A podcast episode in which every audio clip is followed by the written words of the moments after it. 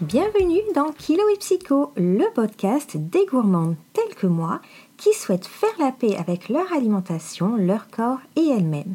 Je suis Myriam Felvia, psychologue et master coach en psycho-neuronutrition et je t'accompagne dans cette nouvelle démarche où les restrictions laissent la place au plaisir de manger et à la bienveillance.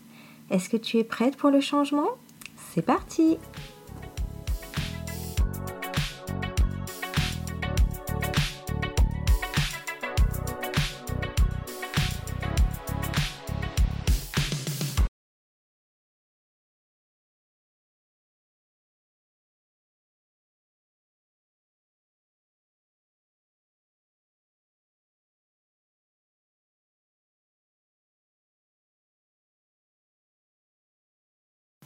Hello les gourmandes, ravie de vous retrouver pour ce nouvel épisode. Aujourd'hui, nous allons parler développement personnel et perte de poids. Alors, pourquoi développement personnel? Parce que souvent, on nous fait croire que en mincissant, nous allons devenir la meilleure version de nous-mêmes, celle qui est enfermée comme euh, un diamant dans son gang à l'intérieur de nous et que ça va nous aider finalement à être plus heureuse, à prendre davantage confiance en nous. Bref, c'est le bonheur, c'est l'idéal, c'est d'être mince. Ok, donc déjà, je voudrais revenir sur ce point. Euh, vous n'avez pas besoin de faire du 34 ou du 36 ou même du 38 ou du 40 pour être magnifique, heureuse, épanouie et tout ce qui s'ensuit. Bref, la taille idéale, c'est celle dans laquelle on se sent bien et pour laquelle on n'a pas besoin de se battre en permanence et de souffrir et de lutter en permanence. Déjà ça, c'est la première chose.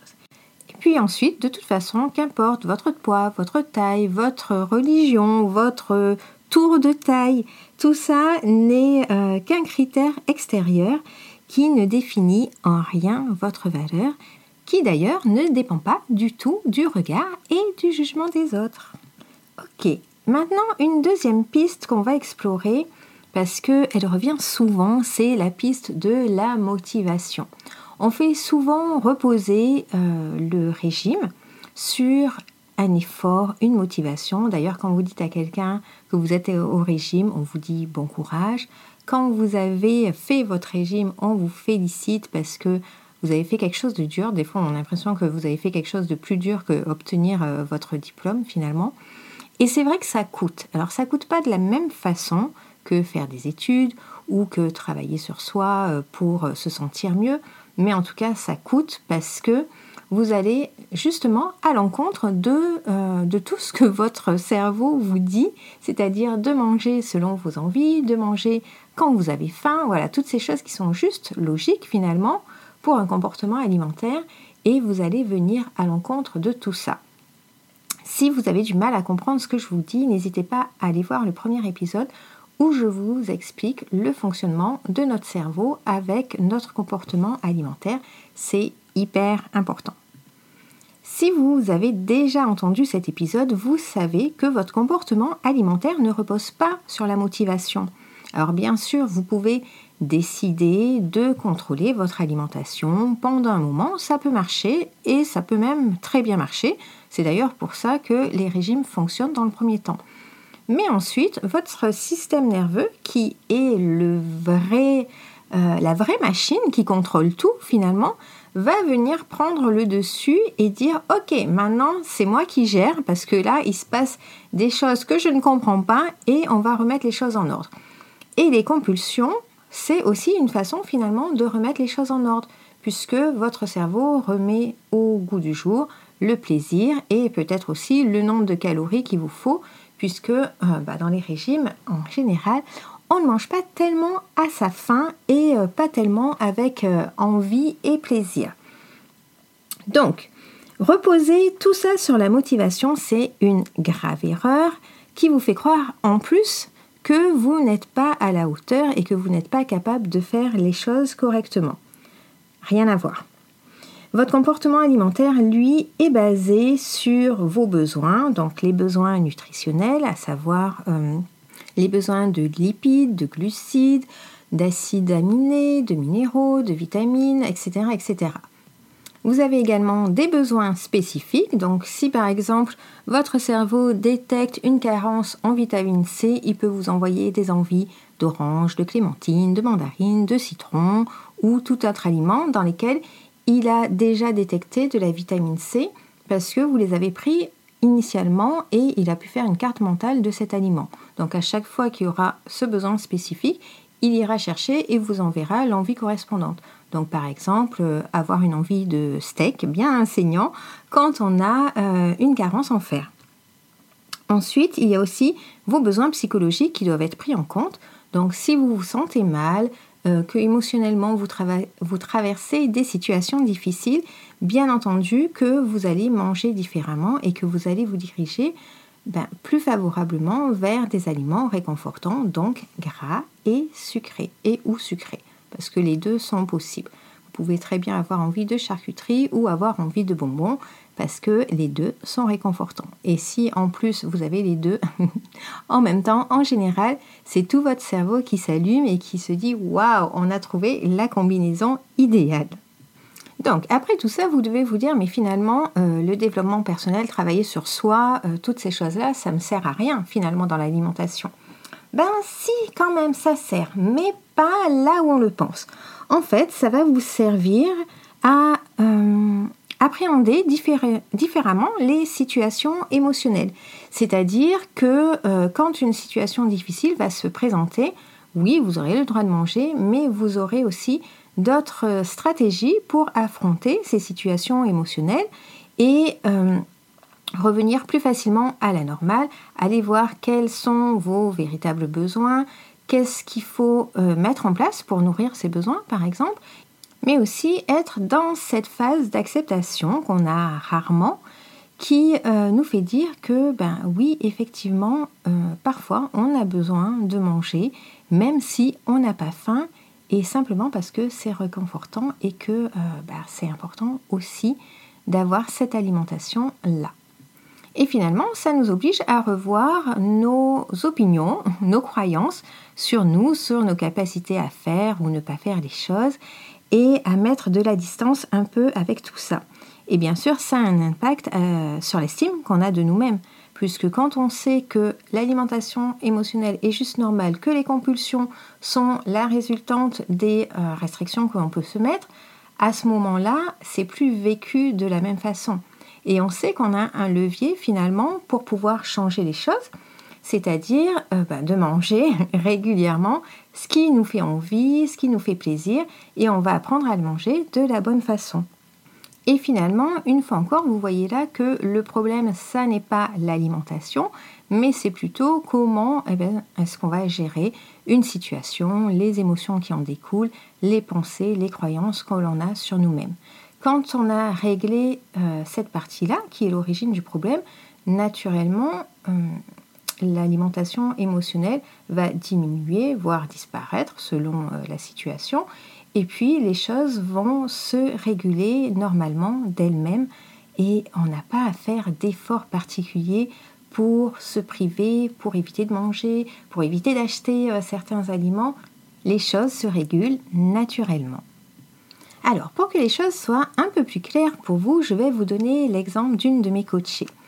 Donc, une cliente qui, euh, comme beaucoup de mes clientes, avait le syndrome de la gentille petite fille, c'est-à-dire euh, beaucoup dans le contrôle, à essayer de tout faire correctement, d'être parfaite, euh, de, d'être toujours bien organisée, de toujours euh, faire exactement ce qu'on attend d'elle, de faire plaisir, bref, tout ce qu'il faut pour être parfaite. Seulement le problème quand on veut être parfaite, c'est que on est toujours aux aguets, qu'il faut toujours surveiller ses arrières, qu'il faut toujours planifier aussi à l'avance et euh, c'est très coûteux psychologiquement en fait. C'est une vraie charge mentale. C'est-à-dire que vous ne pouvez jamais vous reposer et que non seulement vous contrôlez vos actions à vous, mais vous devez aussi contrôler celles des autres. Parce que si vous vivez avec d'autres personnes, donc des enfants, un conjoint, ben, eux aussi doivent donner cette image de famille parfaite pour être parfait dans le meilleur des mondes finalement. On a un peu cette image euh, de photo de famille où euh, tous les enfants euh, sont souriants, tirés à quatre épingles et les parents ont l'air super heureux. Mais même si ce n'est pas forcément la réalité, en tout cas, il faut avoir l'air. Et dans son cas, finalement, ce sur quoi on a travaillé, c'est l'estime d'elle-même, les attentes qu'elle avait envers les autres, parce que souvent on attend que les autres viennent remplir nos besoins, c'est-à-dire euh, viennent nous aimer, viennent nous soutenir, alors que nous-mêmes on ne s'accorde pas toutes ces choses-là, parce qu'on est rarement bienveillante avec nous-mêmes. On a travaillé sur le fait de se donner plus de temps pour soi, d'avoir des moments de euh, sas de décompression, en fait, j'appelle ça, qui nous permettent de faire oh, la part des choses entre le travail et entre la maison, lâcher prise sur des choses qui semblaient très importantes, mais qui finalement ne l'étaient pas tant que ça, à savoir par exemple avoir absolument euh, des pyjamas coordonnés pour les enfants, alors que en soi c'est pas vraiment utile, mais du coup elle se donnait cette pression-là, mais elle a donné aussi à son conjoint. Et pareil, quand il s'agissait de, euh, ménage dans, dans, la maison, cette pression pesait aussi sur son mari, qui au final s'était mis en retrait et ne faisait euh, pratiquement plus rien, puisque à chaque fois, soit elle repassait derrière, soit elle allait euh, critiquer ce qu'il avait fait. Et forcément, c'est difficile à vivre pour les autres, mais c'est difficile à vivre aussi pour elle, puisque ça lui demande beaucoup, beaucoup d'énergie.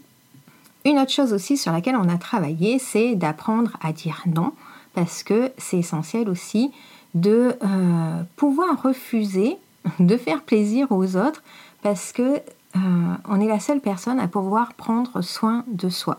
Donc, d'abord euh, remplir son vase, comme on dit, pour pouvoir remplir le verre des autres. Si votre vase d'énergie est vide, vous ne pourrez rien faire pour personne. Donc, c'est important aussi de prendre soin de vous et vous êtes la meilleure personne pour le faire et la seule à savoir où est-ce que vous en êtes dans votre énergie justement. Donc euh, c'est acceptable de dire non, c'est pas égoïste, c'est juste pouvoir euh, faire ce qui est nécessaire pour soi pour encore mieux distribuer ensuite pour les autres, les autres qui le méritent bien sûr et pas tout le monde.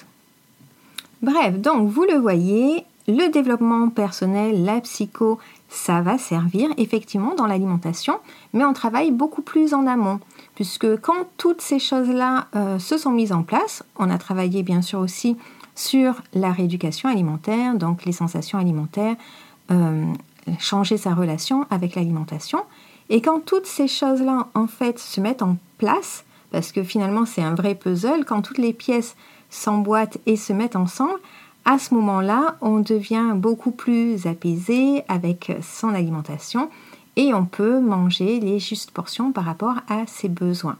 Et le poids va varier en fonction de ça.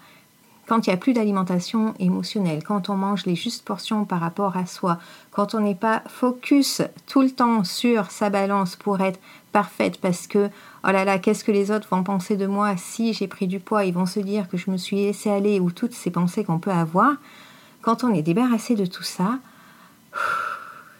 l'apaisement se fait ressentir et euh, le poids revient au poids d'équilibre, c'est-à-dire celui qu'on peut tenir en mangeant n'importe quel aliment, en se faisant plaisir et dans les justes portions par rapport à soi, pas en contrôlant, mais juste en s'écoutant. Et c'est radicalement différent de s'arrêter de manger parce qu'on n'a pas envie de manger plus que de s'arrêter de manger parce que quelqu'un a décidé pour nous que c'était suffisant, qu'il y avait assez de calories ou que l'assiette était assez remplie. Sans compter toute la culpabilité qu'il peut y avoir derrière. Donc voilà à quoi servira le développement personnel et la psycho dans les accompagnements en psychonutrition. On n'est pas là pour aller euh, dans le forcing à l'encontre de, euh, de ce qu'on a vraiment envie de faire, de ce, qu'on a, de ce dont on a besoin, mais plutôt euh, vraiment aller remettre de la compréhension, de la compassion, de l'écoute, du respect de soi et faire exactement ce qui est bon pour nous, qu'on oublie bien trop régulièrement malheureusement. Voilà pour aujourd'hui. Je suis ravie que vous soyez restés jusqu'au bout de cet épisode. J'espère que vous compreniez mieux la démarche en psychonutrition qui est à mon sens hyper intéressante parce que ça vous permet un bien-être dans tous les domaines de votre vie et pas seulement dans l'alimentation, pas seulement dans la perte de poids. Et ça, c'est ce qu'un régime ne pourra jamais vous apporter. On est bien d'accord. Bien, sur ce, je vais vous laisser. Je vous fais de gros bisous. Merci beaucoup à vous d'être présente. Et si jamais vous avez des questions, n'hésitez pas à les poser sous le podcast. Bisous, à bientôt